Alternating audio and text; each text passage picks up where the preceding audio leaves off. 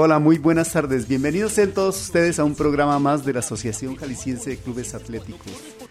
En esta ocasión tenemos el gusto de recibir como invitado a Arturo, un, un amigo, miembro de la asociación, y hoy nos va a compartir un tema muy interesante, la preparación de los corredores de 1500 metros. Bienvenido seas, Arturo.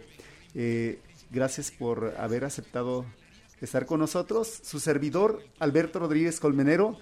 Eh, en un momento se integrará con nosotros Guillermo Torres, el titular del programa, y con el gusto de siempre compartiendo con ustedes eh, la información que nos, eh, nos aporta bueno, el, pues, el, maestro Arturo.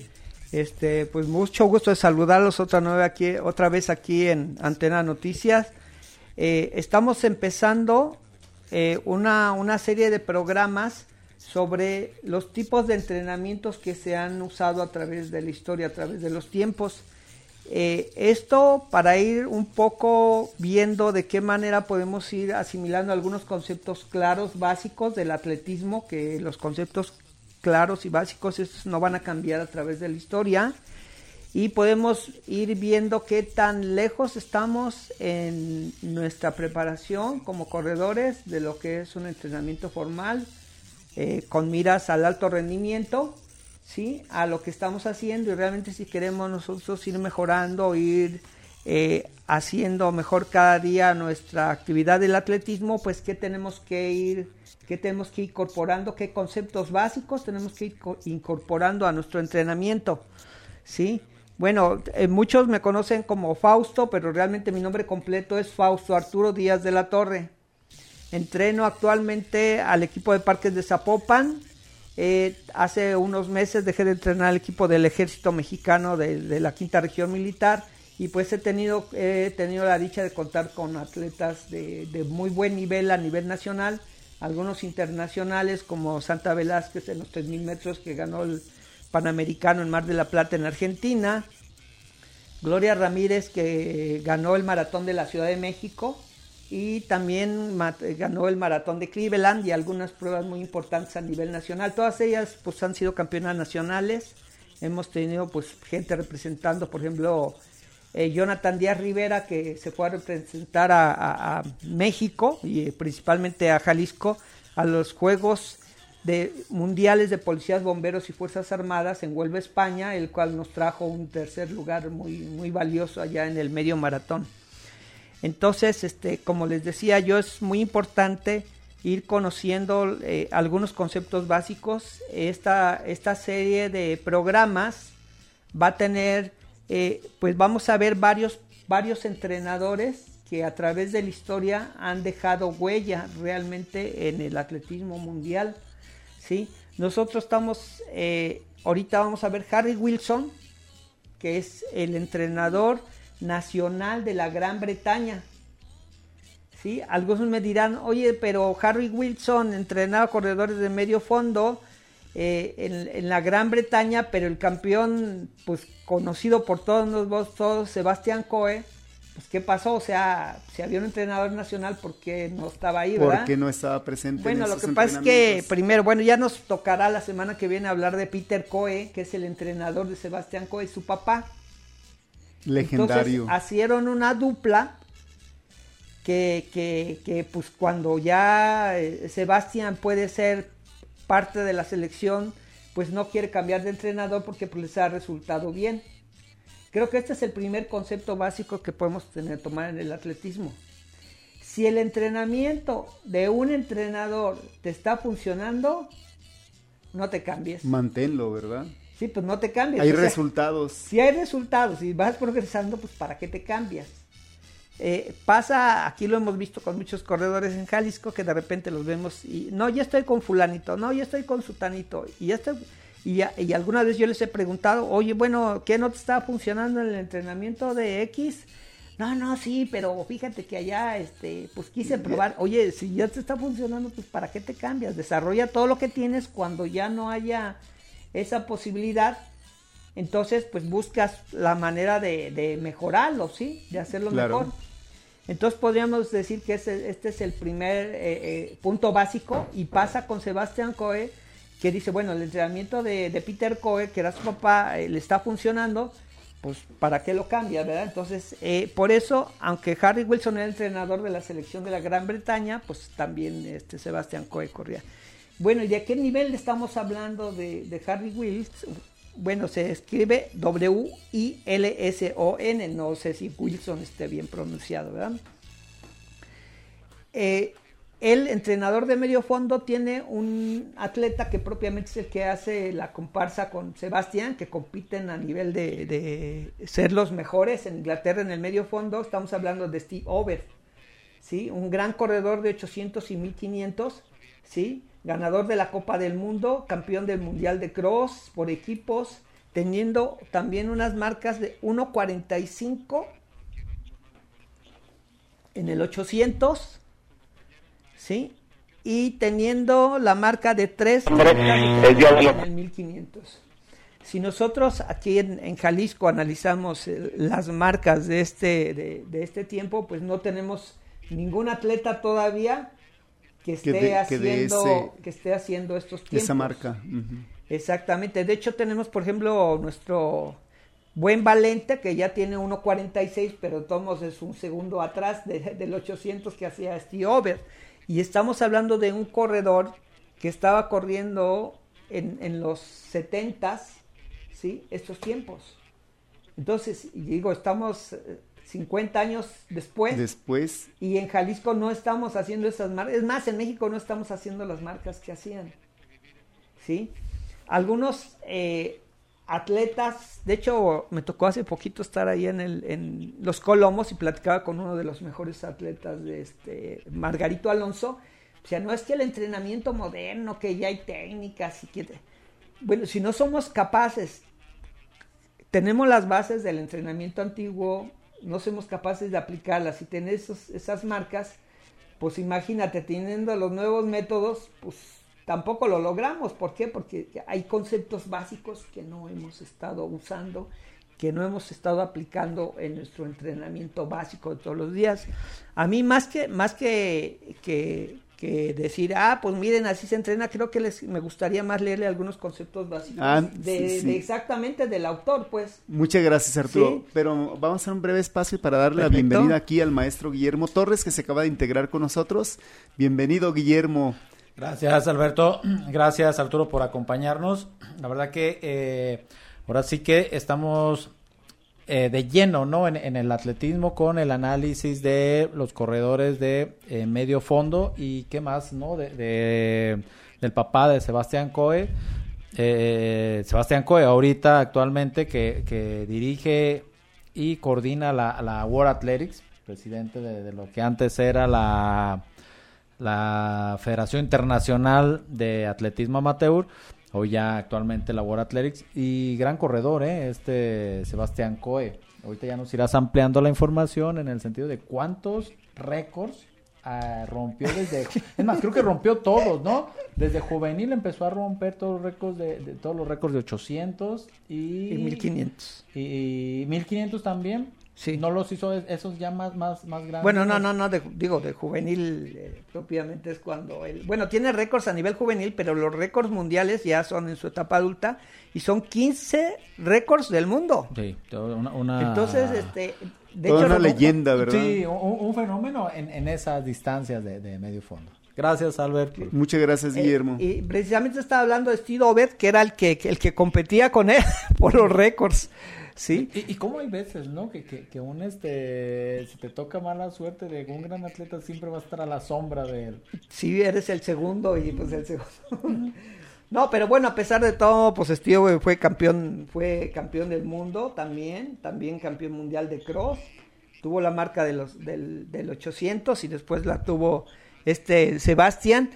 Y algo muy importante que pasaba en esa época, en Estados Unidos también, ya que hablaremos de la escuela norteamericana de, atletismo, había grandes corredores y normalmente rompía la marca en, en, un lado y, venían los corredores norteamericanos y rompía la marca y otra vez los europeos, principalmente en Inglaterra, y así era una, una, una lucha. Y a nivel, y era muchas veces por sus colegios Por las escuelas, este, los grandes colegios que, que, tenían a los grandes atletas. Entonces, este, pues se daba esa, ese, ese parámetro de estar corriendo a un alto nivel porque siempre estaban luchando por las mejores marcas. Y te digo algo muy interesante que es este, pues habla lo que yo te mencionaba yo ahorita, que dices, bueno, a pesar de que esto pasó hace 70 años, en México no estamos haciendo estas marcas. Todavía no se han alcanzado e-, esas marcas. No, hemos alcanzado ese nivel. ¿Cuál, cuál es el, problema, Arturo? ¿Qué es lo que está pasando realmente? Yo, yo te diría que por, por eso es esta serie de, de, de programas de grandes entrenadores de todas las épocas ¿sí? De, principalmente pues, de, desde el medio fondo hasta el fondo, sí, pero esos conceptos básicos que ellos nos van dictando, a veces no les queremos no, hacer caso. No se están aplicando. No se están aplicando. Mira, ahorita que leamos algunos aquí vamos a ver. Es como querer leer y no, no haber aprendido el abecedario, ¿verdad? Exactamente. algo, algo así parecido, ¿no? Dice, eh, mira, vamos a ver. Para él dice, creo que un atleta es un individuo con sus aptitudes, sus, sus debilidades, con sus gustos y sus adversiones, y el programa de entrenamiento refleja estas individualidades. Uno, ¿qué te está diciendo? Pues que el entrenamiento debe ser individual, que cada corredor es distinto. ¿Sí? Bueno, primero cada corredor es distinto, pero hay unas cosas que sí no cambian primero, analizar las necesidades físicas y psicológicas de una prueba.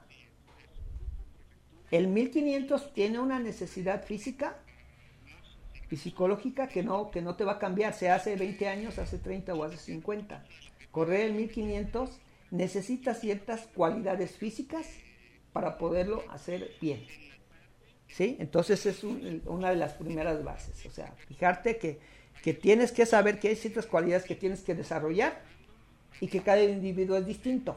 ¿Cómo compaginas esto? Pues en los siguientes puntos él nos dice, la, analizar la condición actual y potencial futuro de un atleta. O sea, ¿quién tengo? que es distinto? Pero ¿qué cualidades tiene? ¿Sí? Y qué potencialmente qué puedo desarrollar en este corredor.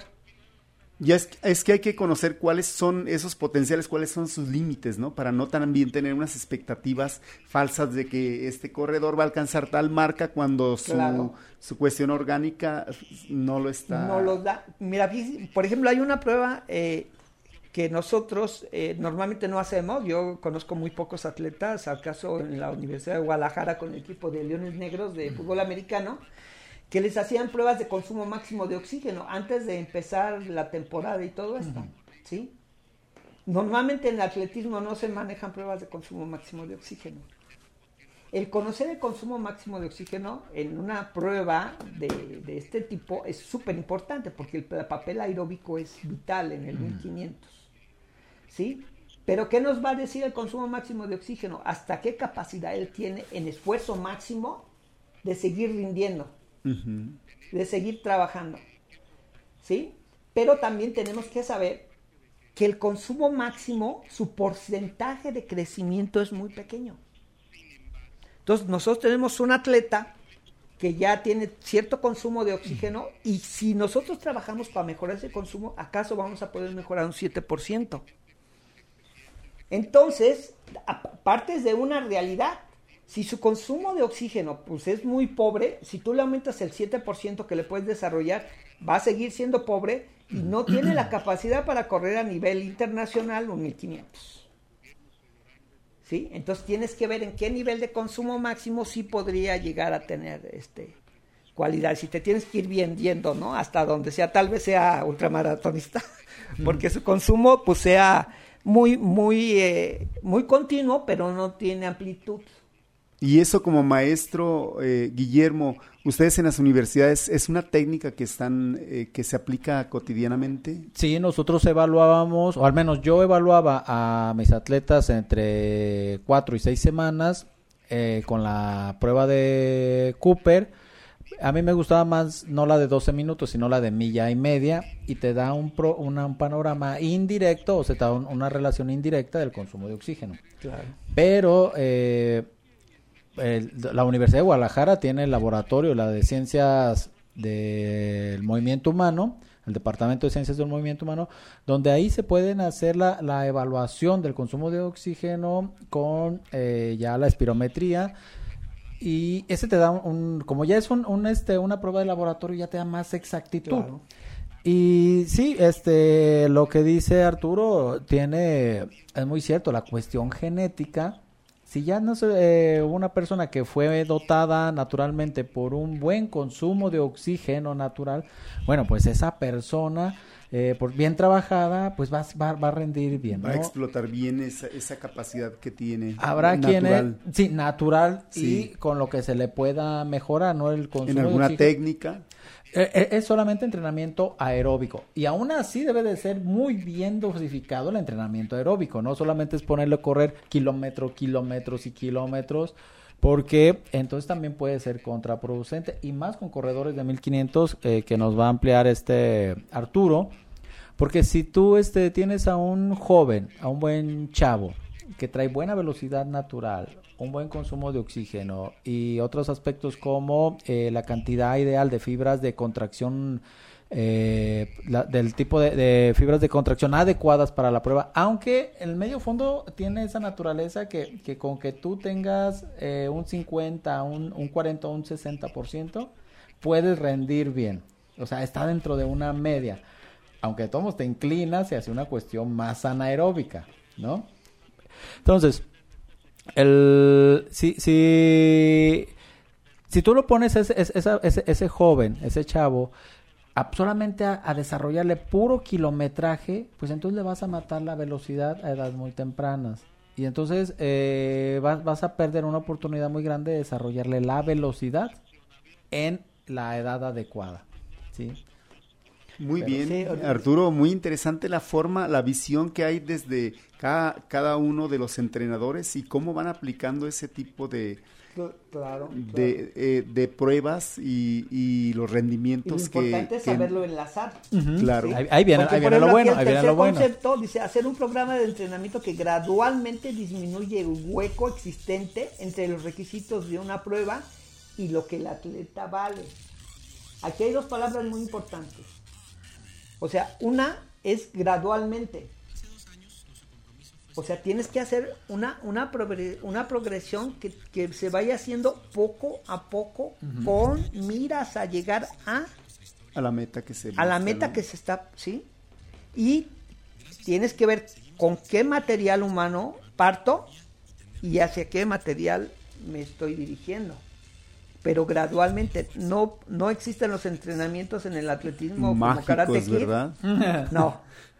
Si no, pues nos metiéramos a atletismo Cobra Kai o algo así. Eh, Sí, una espiral, una solución eh, mágica y vámonos. No, Sí. no existe. Entonces, tenemos que ver que ese- esa progresión, la progresión tiene que ser gradual.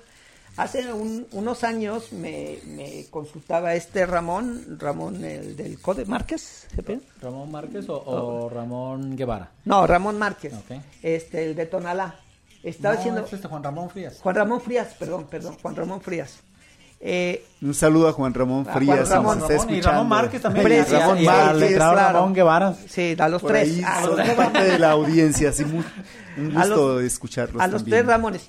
Pero él, él, por ejemplo, me decía, bueno, es que nosotros, ¿cómo podemos saber que, que de una marca de un año, cuánto tiene que ir progresando cada año?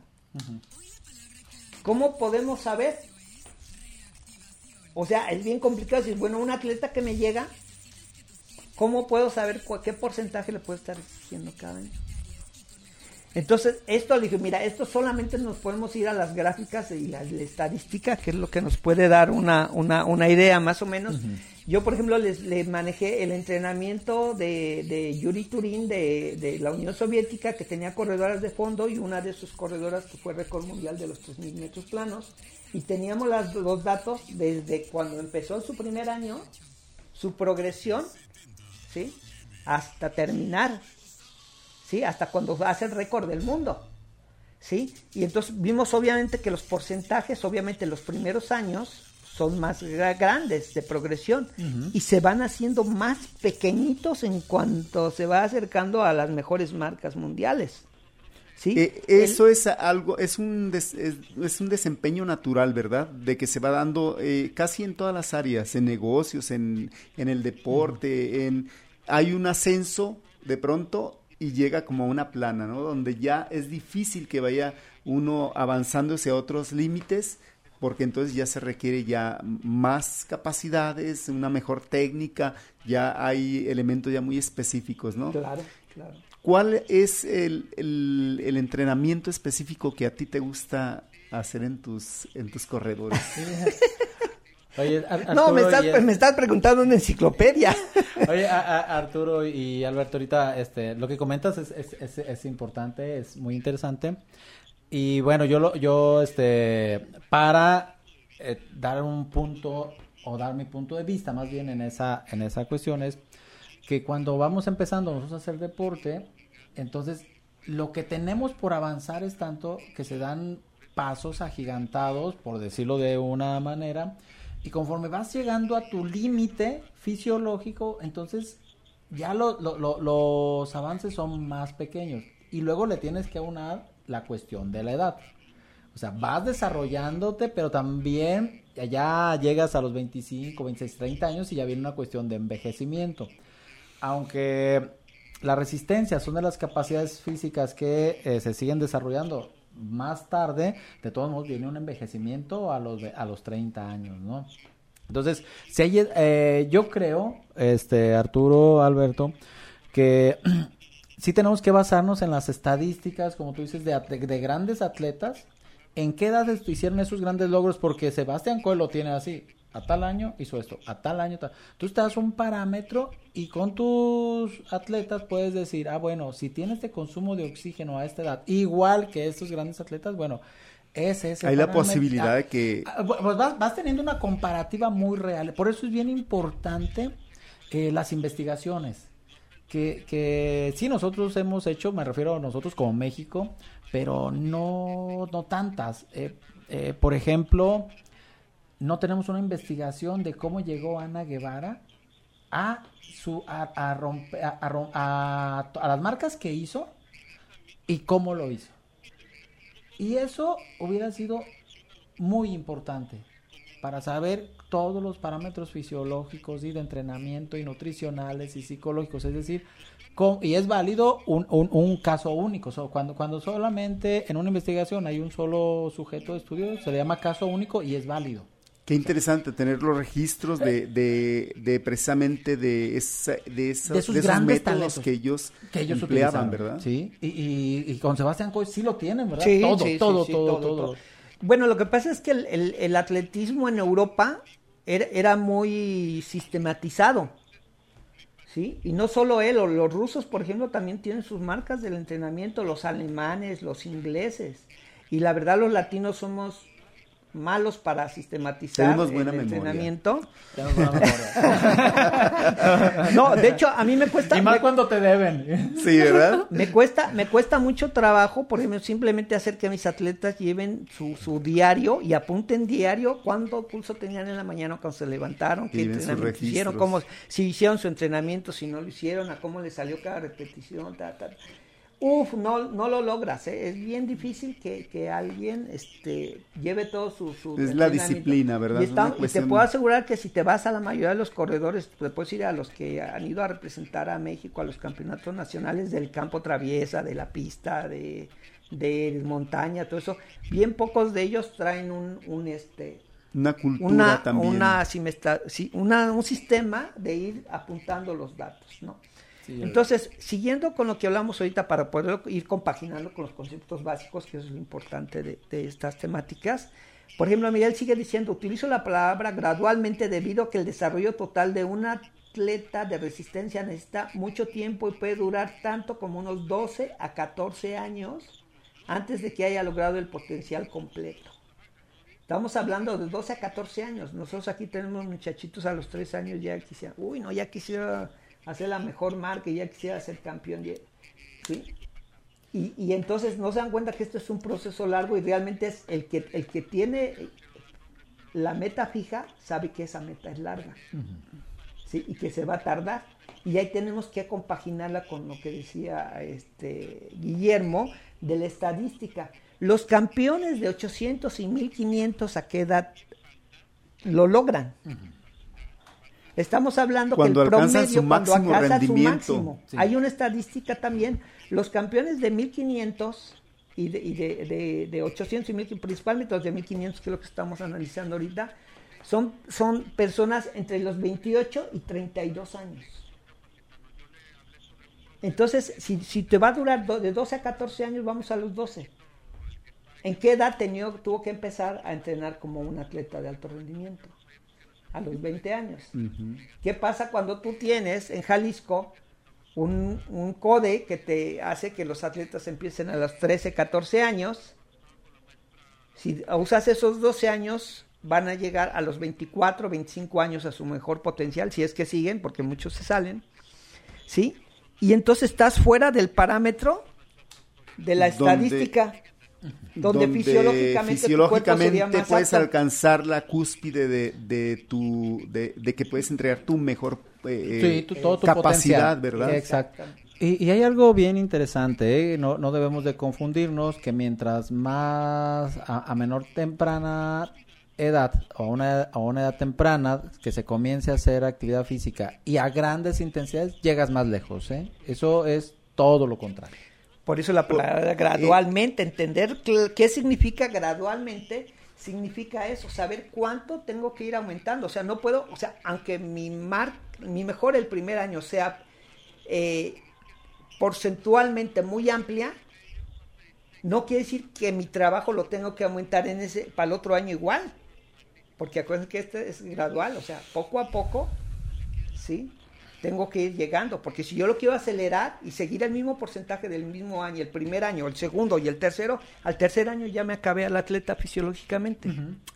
Ya no tuvo capacidad, ¿sí? Ahora lo mismo pasa, si tú a un niño, a un adolescente de 12, 13 años le pones sobrecargas fuera de su capacidad de desarrollo, lo que vas a hacer es hacer osificar, ¿sí? Sus ligamentos, sus tendones, ¿sí? Y endurecer todo lo que son sus articulaciones. Entonces, ¿qué vas a hacer? Vas a detener su potencial de desarrollo por buscar tal vez a veces una medalla de, de olimpiada. Cosas ¿Qué, qué pasa, estilo. Arturo? Me surge aquí la pregunta, Guillermo. Sí. ¿Qué pasa, por ejemplo, con esos corredores nigerianos que, o con los corredores eh, que llevan las primeras marcas a nivel mundial? Ellos están eh, basando sus entrenamientos precisamente en este tipo de, de, de- de información que tú nos estás eh, eh, documentando sí, ahorita. Sí, sí. Fíjate que pa- pasó algo muy, muy interesante a nivel mundial. Obviamente, pues había ciertos países que tenían, por ejemplo, uno de los primeros países fuera de Europa que empieza a hacer que, el- que los entrenadores volteen a otros atletas es México, precisamente. En la época de oro del atletismo mexicano, cuando Artur Lidiar dice, pues yo quiero entrenar a México, para mí los atletas mexicanos pueden ser los mejores corredores del mundo y en algún momento lo fueron, ¿sí? Pero empieza a trabajar de una manera viendo la potencial que tenían de herencia. Este, entonces empiezan ellos a, a- a ver esto, ¿sí? Y entonces algunos entrenadores se vienen acercando. Cuando lo ven, también en los corredores de África, muchos corredores europeos se van a África. Muy interesante, Arturo. Vamos a hacer un, un pre- una breve espacio y continuamos con este tema que es muy interesante. Muchas Claro gracias. Te huía despertarme yo temprano, no quería que fastidias. No molestes ya mi viejo Desde Jalisco, México, para el auditorio del mundo.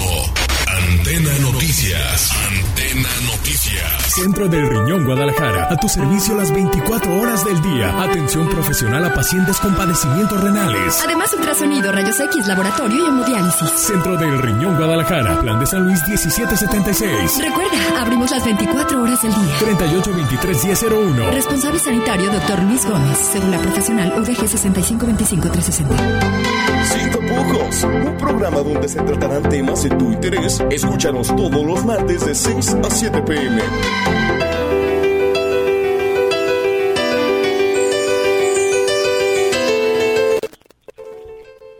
Muy bien, regresamos aquí a su programa de la Asociación Deportiva de Clubes Atléticos. Eh, muy interesante el programa, el tema que nos está desarrollando Arturo Guillermo. Eh, son a partir de donde aquí también los entrenadores pueden tomar esa información para aplicarla también con sus eh, con sus eh, jóvenes y no hacer lo que acá ordinariamente se llama como quemarlos.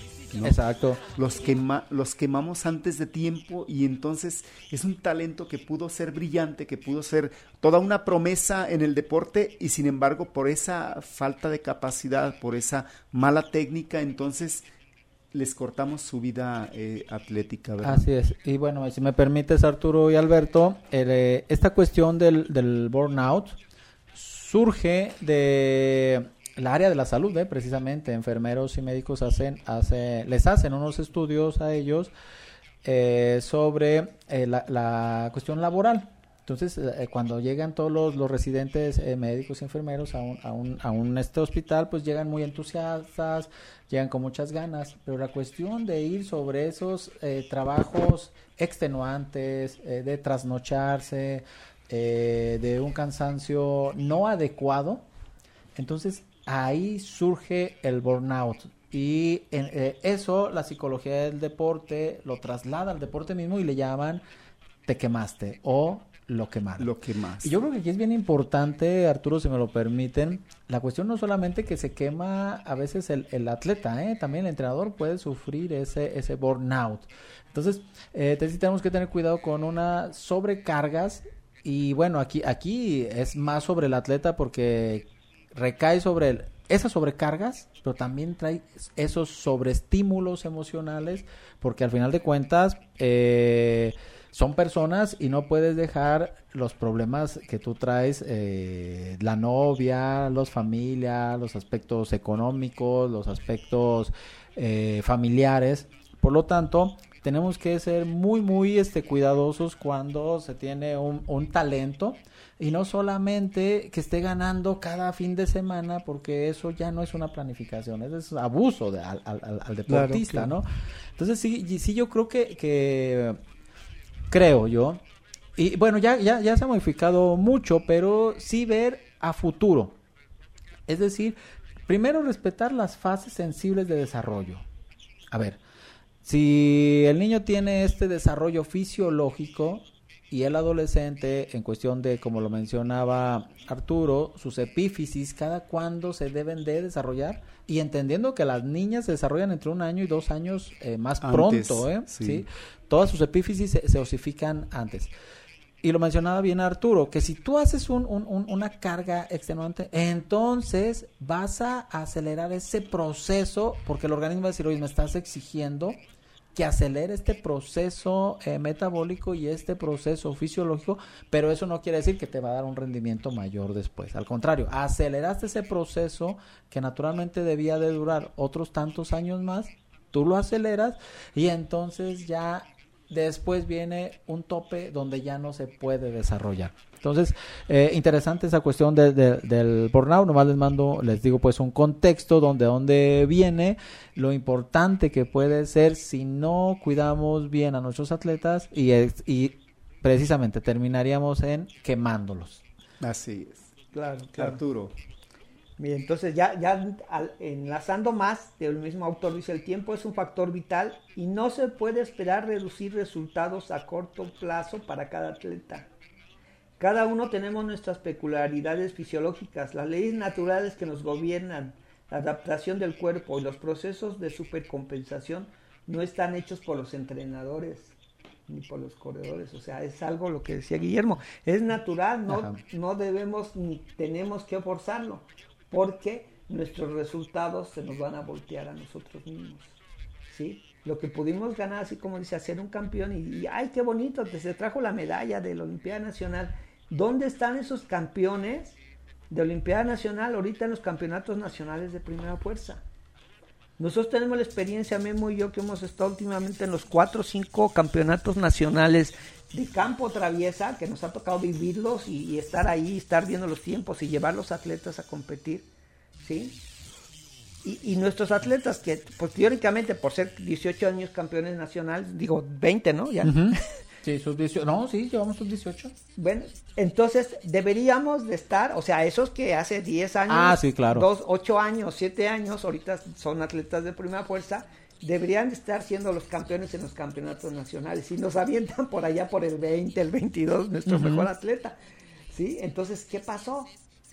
O sea, ya no llegaron, o sea, y tenemos que también hay, hay otros parámetros que hay que ver, que son los sociales, realmente muchos atletas ya no siguieron, no tuvieron la motivación necesaria para seguir en la primera fuerza. Es que engloba eh, una Engloba serie de... cosas, sí. ¿sí? Ah, Y, por ejemplo, ahorita que Guillermo nos comentaba, cuando un atleta, por ejemplo, va, dice, con problemas, va con una cuestión muy, eh, una problemática de tipo psicológico, un, algo que le, le embarga la autoestima o una cuestión que le está afectando, también se, de alguna manera, hoy, gracias a la psicología del deporte, se está tomando en consideración también esa, esa parte del ser humano eh, como parte integral de su desarrollo eh, deportivo y entonces tener ese cuidado, ¿no? También de que cuando están, están ustedes des- eh, a- entrenando a, a una promesa de, de, ese, de esa envergadura, pues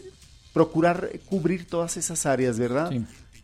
Para, Sí, nos ha pasado, ¿eh? Nos ha pasado. A mí me ha pasado en, el, en precisamente Nacional de Primera Fuerza que en una competencia un atleta eh, clasifica en segundo lugar dentro de su especialidad y la, el número 3 pues tenía como un minuto y medio de diferencia de tiempo en una competencia de campo traviesa y, y, en, la, y en la competencia nacional pues se ve superada por ese atleta que propiamente era un minuto y medio más lento. ¿Y qué pasó ahí? Sí, entonces, sí, sí, después lo vimos, ya yo tuve que platicar y todo, y sí, pues había un problema familiar, un conflicto de pareja ahí muy fuerte y todo eso, y pues se nos cayó el atleta en ese evento, pues. ¿Sí? Qué importante Y, es, ¿verdad? y, que este, y realmente es bien difícil, pues, poder tener, sí necesita uno un, un cuerpo, pues, es multi, este, disciplinario para poder trabajar todo. multidisciplinario, Estando, eh, que esté apoyando y en los momentos eh, Claves. también claves, ¿verdad? Sí, este... mu- hubo mucho tiempo en que, en que hubo, hubo un- una renuencia ante la psicología del deporte. Ahora ya hay una gran aceptación. De hecho, ahorita acaba de... de- de- el, el sábado se echó a andar el, el diplomado de psicología del, del deporte que coordina el maestro Hugo, Hugo Cepeda. Y este... Interesante, eh, la, eh, Alejandra, la primera este, Ponente. ponente de, de este diplomado, porque eh, atinadamente atiendes al atleta, tienes que atender al entrenador, tienes que atender a los padres de familia y a los administrativos. Y todos deben de ir con un buen, con el mismo objetivo, siempre y cuando sea un objetivo eh, ético, ¿no? O sea, Claro. el, eh, que el objetivo sea este, si nosotros como asociación decimos, bueno, nosotros el, el- el año pasado, no, en este año, en este año en, el- Este año. en el Nacional de Es Campo este Travieso. No se ha desarrollado casi nada. Guillermo. Pero sí, Sí, tuvimos campo eso. traviesa. Pero, pero fíjate que, que- que fue el único nacional de atletismo que pudimos este, tener y que afortunadamente pudimos ir y que eh, estuvimos en el lugar tal y que para este año tuvimos de haber programado estar en, o sea, mejorar es- ese rendimiento, ¿no? E- e- es- ese lugar. Por lo tanto, todos debemos estar, todos los que seamos con- eh, partícipes seleccionados, entrenadores, directivos, eh, psicólogo y nutriólogo, tener bien claro cuál es el objetivo. ¿Saben qué? Este año vamos a mejorar un lugar. Y entonces todos vamos con ese, con ese trabajo. Con esa visión, ¿verdad? Y el psicólogo es, es- es una herramienta clave para poder conseguir eh, los objetivos. Pero bueno, no sé si nuestro nu- nu- nuestro invitado ahora, eh, eh, es- este entrenador, traiga algo a cuestión de, de- esos aspectos de las ciencias eh, auxiliares del deporte. Pues más que nada traigo, así como yo le mencionaba, mencionaba hace rato con Alberto, que este, pues principalmente sí tomando esos conceptos básicos, ¿no? Ya Adelante. vimos ahorita varios, varios muy importantes, ¿sí? Y eh, como veíamos, pues el tiempo es factor, este, lo, hacerlo, este, pues progresivamente, entrenamiento, todo eso es factor. ¿sí? E- Es el entrenamiento normal de casi todos los, los atletas entrenados europeos consiste en un periodo de otoño-invierno, un periodo precompetitivo, ¿sí? Un periodo de competición, que es lo- los tres rubros que, que manejan, ¿no? El, el primero, eh, hablemos del 1500 en específico, es eh, también así como la mayoría de los programas, un programa de trabajo de resistencia. ¿sí? Lo que nos decía Memo, que parece a veces este, ser mal entendido, porque dice, bueno, es que como es corredor de medio fondo no tiene que hacer tanta distancia. ¿Cuál es la distancia que hacían hace 70 años los corredores de medio fondo de este entrenador que llegaron a los campeonatos del mundo, que llegaron a ser campeones del mundo, que llegaron a ganar medallas olímpicas? ¿Sí? ¿Qué, es, ¿Qué distancia empezaban? Empezaban con ellos con un periodo de resistencia que empezaba más o menos aproximadamente a los 120 kilómetros a la semana. Y, y Si es lo un mundo, dividimos, ¿eh? ¿eh? Y es un mundo de kilometraje. Si nosotros, si nosotros eh, hacemos la cuenta y estamos entrenando siete días, si lo partiéramos en sesiones, en una sesión al, al- al día, Ujú. serían muchos kilómetros. Sí, estaríamos hablando de casi 20 Casi kilómetros. Casi 20 20, kilómetros. 18 al- kilómetros 18 por ahí. Al día. Al día. al día. Y bueno, y le tienes que dar su día de descanso, así que estaríamos Sí, hablando de entonces 20, estás hablando de de 20 20 kilómetros. kilómetros. Por ahí, sí. Que, es- Sí. que, que eso es... es- que es un periodo básico de resistencia. ¿Qué se puede hacer o qué, qué hacían muchos entrenados en esta época? Pues partían el entrenamiento en dos sesiones. Al final del día te tenían que dar esas 18 o 20 kilómetros, la suma de esas dos sesiones. Esos trabajos también, así como el entrenamiento general es gradual, también es gradual este. ¿Sí? Pero tampoco te puedes ir al extremo decir, bueno, pues como es trote lento, es de resistencia, pues me voy a, a 10 el kilómetro. Pues eso aeróbicamente no sirve para un atleta de ah, alto sí, rendimiento. no, no, no ¿no? tiene un, un efecto de estímulo, de rendimiento. Exactamente. Entonces, pues, ¿qué tenías que hacer? Bueno, entonces buscar, por- según el historial del corredor, ver a qué velocidad eh, ese trabajo de resistencia básica si le sirve. Algunos, por ejemplo, yo lo que uso en el, el entrenamiento para este tipo de trabajo, yo trabajo entre 120 y 140 pulsaciones que tenga el corredor al hacer este trabajo. ¿sí? Esto eh, eh, es muy importante porque el, el hablar sobre pulsaciones es como el único tacómetro que tenemos nosotros los seres humanos para saber qué es, cómo estamos trabajando, cómo estamos. Si estamos trabajando muy acelerado o nos estamos haciendo tontos, la verdad. ¿Sí? Entonces, cuando trabajas un trabajo de resistencia entre 120 y 140 pulsaciones, estás trabajo un trabajo aeróbico y aláctico. Y de- ¿Qué eh, quiere ese, es el, ese es el rango. ¿Qué ventaja, donde- qué ventaja tiene que Este es sea un láctico? parámetro de- ajá. El aláctico es que no va a haber producción de ácido láctico que te va a empezar a frenar los músculos en tu trabajo. ¿sí? El, el ácido láctico te empieza, se te empieza a dañar los músculos, hay un momento que ya no puedes soportarlo y pues, te frena el trabajo. Pues. Entonces un trabajo aeróbico aláctico pues te va a producir un, un corazón más grande y vas a poder hacer esta cantidad de trabajo, ¿sí? De, de este kilometraje. Y que parece que es mucho, ¿sí? Pero en la segunda, se- se- se- eh, eh, su progreso, mira que el progreso se mantiene en el nivel de 128 por semana y después sube a 160 kilómetros por semana, Ah, así que- gradualmente. A- Así Estamos- que divídelo en entre... cosa, ¿verdad? Sí, es, es, es- es un mundo de kilometraje. Y estamos hablando de un corredor de 1500. Yo, por ejemplo, aquí en Jalisco he visto mucho, pues gente quiere correr el, medio maratón bien, el maratón bien, y quieren correr 60 kilómetros a la semana. Si no hay el trabajo de resistencia para una prueba como maratón que es de plena resistencia, pues imagínate qué, logros vas a tener o qué vas a poder lograr. ¿Sí? Por eso vemos a nuestra gente que llega a las 5 horas, 6 horas en el maratón. Realmente pues no les está funcionando su entrenamiento porque si realmente quieren hacerlo de una buena manera, su resistencia tiene que ser mucho más alta. Un, un- periodo largo de entrenamiento, o sea, seis meses mínimo para correr un maratón, el kilometraje adecuado y la intensidad adecuada, ¿no? Pero Arturo, ah, bueno, ahí estamos hablando que, que estos entrenadores estamos más o menos en los 70 Sí. Entonces, este, digo, obviamente, ahor- ahorita han cambiado un poco, pero no te, no te puedes alejar tanto de las bases. O sea, el trabajo Claro. de la resistencia es básico. No te puedes decir, ah, es que como ya tengo una técnica acá de que me pongo hielo después de terminar y mis músculos se van. Y entonces, pues voy a poder hacer muchos menos kilómetros. No, no es cierto. O sea, tienes que mantener un buen nivel de resistencia para que el demás trabajo te sea funcional. ¿Qué pasa en los 1500? Mucha gente decía, bueno, como es medio fondo, le, lo partían a la mitad, decían 50 de aeróbico y 50 de anaeróbico. ¿Sí? ¿Qué, dice Harvey Wilson de la Gran Bretaña? ¿Qué hace? Yo cómo preparo a mis atletas de 1500. Sí sabemos que va a haber mucha, mucha demanda de energía, se va a gastar mucha energía, ¿sí? Y voy a tener que trabajar con mis fibras de potencia de velocidad que ya que tiene que tener mi atleta, porque si no, pues no puede ser corredor de 1500, ¿sí?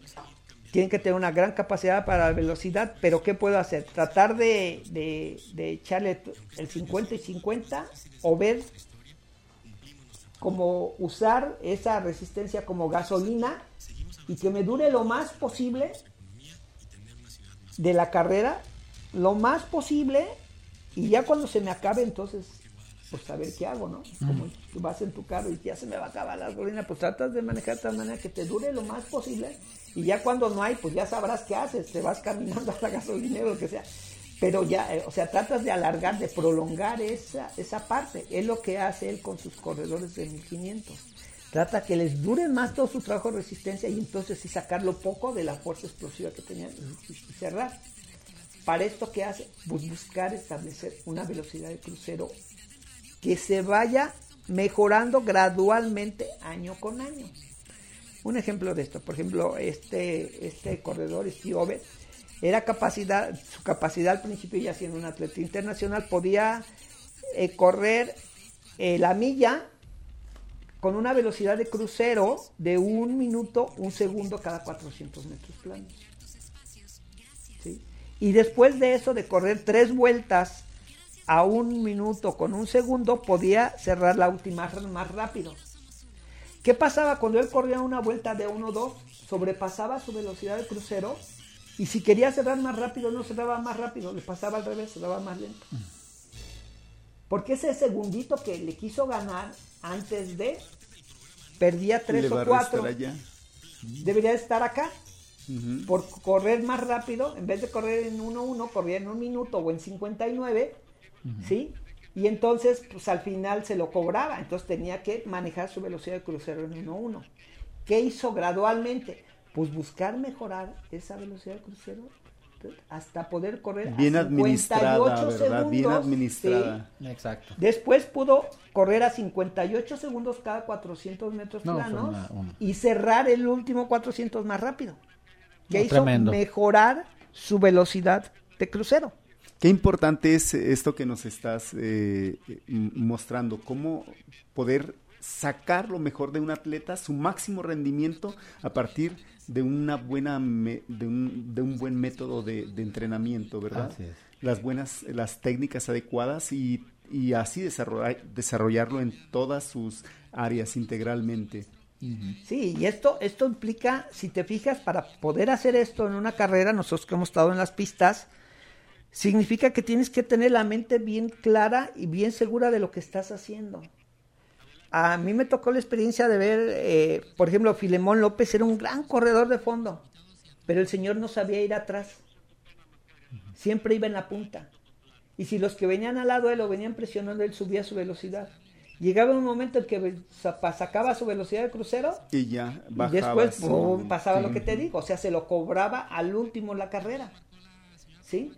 Por ejemplo, te esto- pues, Filemón López, por ejemplo, en el Maratón Internacional de la Ciudad de México, en el kilómetro 21 les llevaba 800 metros de ventaja a los que venían atrás.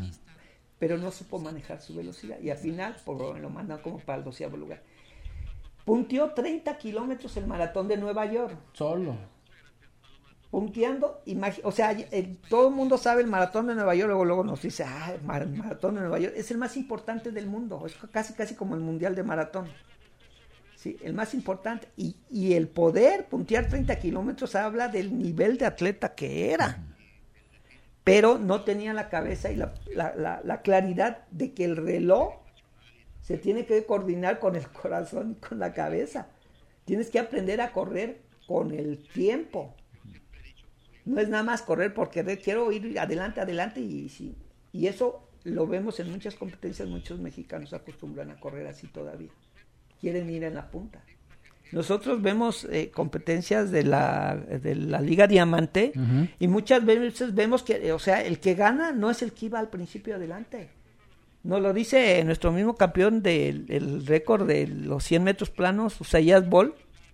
Dice, pues yo no era el más rápido arrancando. No, no, no tenía una No un tenía déficit ni de mejor de arranque, ni, me eh, ni eso, o sea, ni tanto la, eh, los primeros metros ni la reacción del cuando daban el balazo. Pero no se trata de arrancar más fuerte, ni arrancar más rápido. Se, se trata de llegar primero a la meta. Mantenerte. Él Pues llegaba el- primero a la meta, tenía un cierre impresionante y aunque en la- al principio le iban ganando. Pues su el tiempo es, es un factor importante en la carrera. En el atleta mayormente, pues es, es algo que viene a darle el éxito o ese retroceso si no se aplicaron las técnicas adecuadas, si el, el entrenador no ha detectado, no ha individualizado a su, a su atleta y sabe lo que puede sacar de él, ¿verdad? Con, con este tipo de, de información que tú nos estás regalando. Nos ha, nos ha consumido el tiempo, Arturo. Es, No, no un, te es un preocupes. tema muy interesante. eh, eh, esperamos que nos puedas acompañar en otro, en otro de estas programaciones. Y Pues creo pues, que tenemos programado cuatro semanas, ¿no? El este, trabajo. dos semanas más. Dos semanas más. eh, a- a Guillermo, ¿alguna información relevante Sí. de la AJCA? Claro que sí. Para eh, todos los que quieran, todos los corredores que quieran un programa de fuerza especializado e individualizado, los esperamos en Mike Gyms, en Ramón Corona, número 117, ahí a una, eh, cerca de la estación del dermatológico. Ahí todas las, la- las seguridades de salubridad se llevan a cabo al 100%. Entonces, si tú quieres mejorar tu eh, resistencia y tu velocidad a través de la fuerza, ahí te esperamos desde las 6 de la tarde, a la- de las 6 de la mañana, perdón, a las 10 de la noche. Y Arturo, ¿dónde se te puede localizar a ti? Por si la audiencia, alguien de la audiencia quisiera eh, comunicarse. Bueno, el- mi teléfono es 3658-3692. Estamos yendo normalmente ahorita todos los sábados a los Colomos a las 7 de la mañana. Los miércoles a la pista del Comú de Zapopan, que está al lado del Estadio de los Charros. Los miércoles normalmente 6 a 7. Hoy están cerrando temprano, no tenemos... de- dependemos del horario de, de- de apertura de ahí. Pero este, pues son los dos días, ¿sí? Y si no, pues me pueden hablar al teléfono de mi casa, 3658-1692 y cuando gusten, pues ahí estamos, ¿verdad? Muy bien. Bueno, pues un tema interesante. Y este continuaremos con este entrenador o tenemos a otro. No, vamos a tener a Peter Coe, que es el entrenador, el, el antagónico del que estamos hablando ahora. Ok. Eh, es- es- es- para, Para informarles ver- que tenemos eh, esta, esta serie de programas con eh, entrenadores y sus escuelas de entrenamiento Claro. que vamos a estar analizando para que eh, ustedes también estén enterados el cómo se llega a los grandes logros, ¿no? O sea, hay veces que eh, la naturaleza te ha favorecido, pero si no tienes un buen método de entrenamiento, una buena planificación, pues la Un genética buen no te va a entrenador. Ah, Se requiere también un buen entrenador, que un, un entrenador que sepa, ¿no? No que sea un buen entrenador y que te pase todo. que te- No, además que, que celebren todos los cumpleaños. Ah, claro, tal. eh, ese es otro, ese es otro buen entrenador. Ese- esa es otra parte de ser buen entrenador. claro que sí. Pues muchísimas gracias a todos por seguir con este con esta programación. Guillermo, eh, algo alguna información de parte de la de la asociación de clubes atléticos. Bueno, nada más la, la federación le seguimos eh, invitando a que se eh, afilien. Sí, este, ya empezamos a tener buenas eh, convenios. Ya les informaremos cuál es nuestro siguiente eh, convenio de colaboración, de colaboración, perdón, que estamos eh, realizando para que les hagan descuento. Yo también por ahí les quisiera mandar un mensaje a los muchachones esos que se están yendo a correr el medio maratón del Atlas y carreras clandestinas, todo eso. pues que se cuiden. Nosotros Cuídense. tratamos de hacer un protocolo de seguridad, pero pues necesitamos realmente ponernos las pilas y saber que lo que se está jugando es la vida de algunas personas. Exacto. Digo, si Muy- tú muy- estás yendo a esos entrenamientos, pues ojalá y no le pase a nadie de tu familia ni cercano, pero estamos poniendo en Ser riesgo a los responsables, demás. ¿verdad? Ser Dentro de- responsables. Digo, sí está muy padre correr ahí una carrera, a veces hasta dices, ay, clandestinas, sí la emoción. Y... No, no, pero tienes que pensar en las consecuencias de lo que estás haciendo. ¿sí? Claro que Entonces, es sí. Este, comparto contigo, Arturo. Eh, ahorita todavía estamos nosotros en stand-by sobre este protocolo, esta prueba piloto que estábamos eh, trabajando, porque eh, sí creíamos un poquito que nos estaban las- dando las condiciones y bueno, seguimos por ahí. En, eh, ustedes saben, las redes sociales eh, no se callan, no se detienen tampoco. Y bueno, vemos con eh, cierta tristeza unos hasta un cierto nivel de irresponsabilidad donde no utilizar tan sencillo la cuestión de, de cubrebocas que yo creo que le damos un espacio la siguiente el siguiente programa, el siguiente lunes, la cuestión del cubrebocas para que se quiten el, el mito de, de que provoca daño y la forma, las recomendaciones en que les podemos decir cuando entrenen, eh, cómo le hagan, ¿no? Pero no, no, no este, dejarlo totalmente fuera. De hecho, en pista es lo más fácil que se puede hacer eh, el trabajar sin cubrebocas, pero siempre y cuando salgan escalonados. Sale el primero, sale el otro, pero eh, cuando sales haciendo un 400 o repeticiones de 400 todos juntos, pues ahí va un riesgo tremendo porque Implícito ya. Sí, porque recuerden los aspectos de que el virus se desarrolla en 14 días. Si alguien ya lo trae y en ese momento todavía no manifiesta los Es síntomas, asintomático. exacto, pero los demás sí pueden, este, Contagiarse. captar, claro, sí pueden contagiarse. Entonces, una forma en, en pista es que se trabaje escalonado, salga uno, otro y cuando y conforme va, y como van llegando escalonados, pues se van apartando.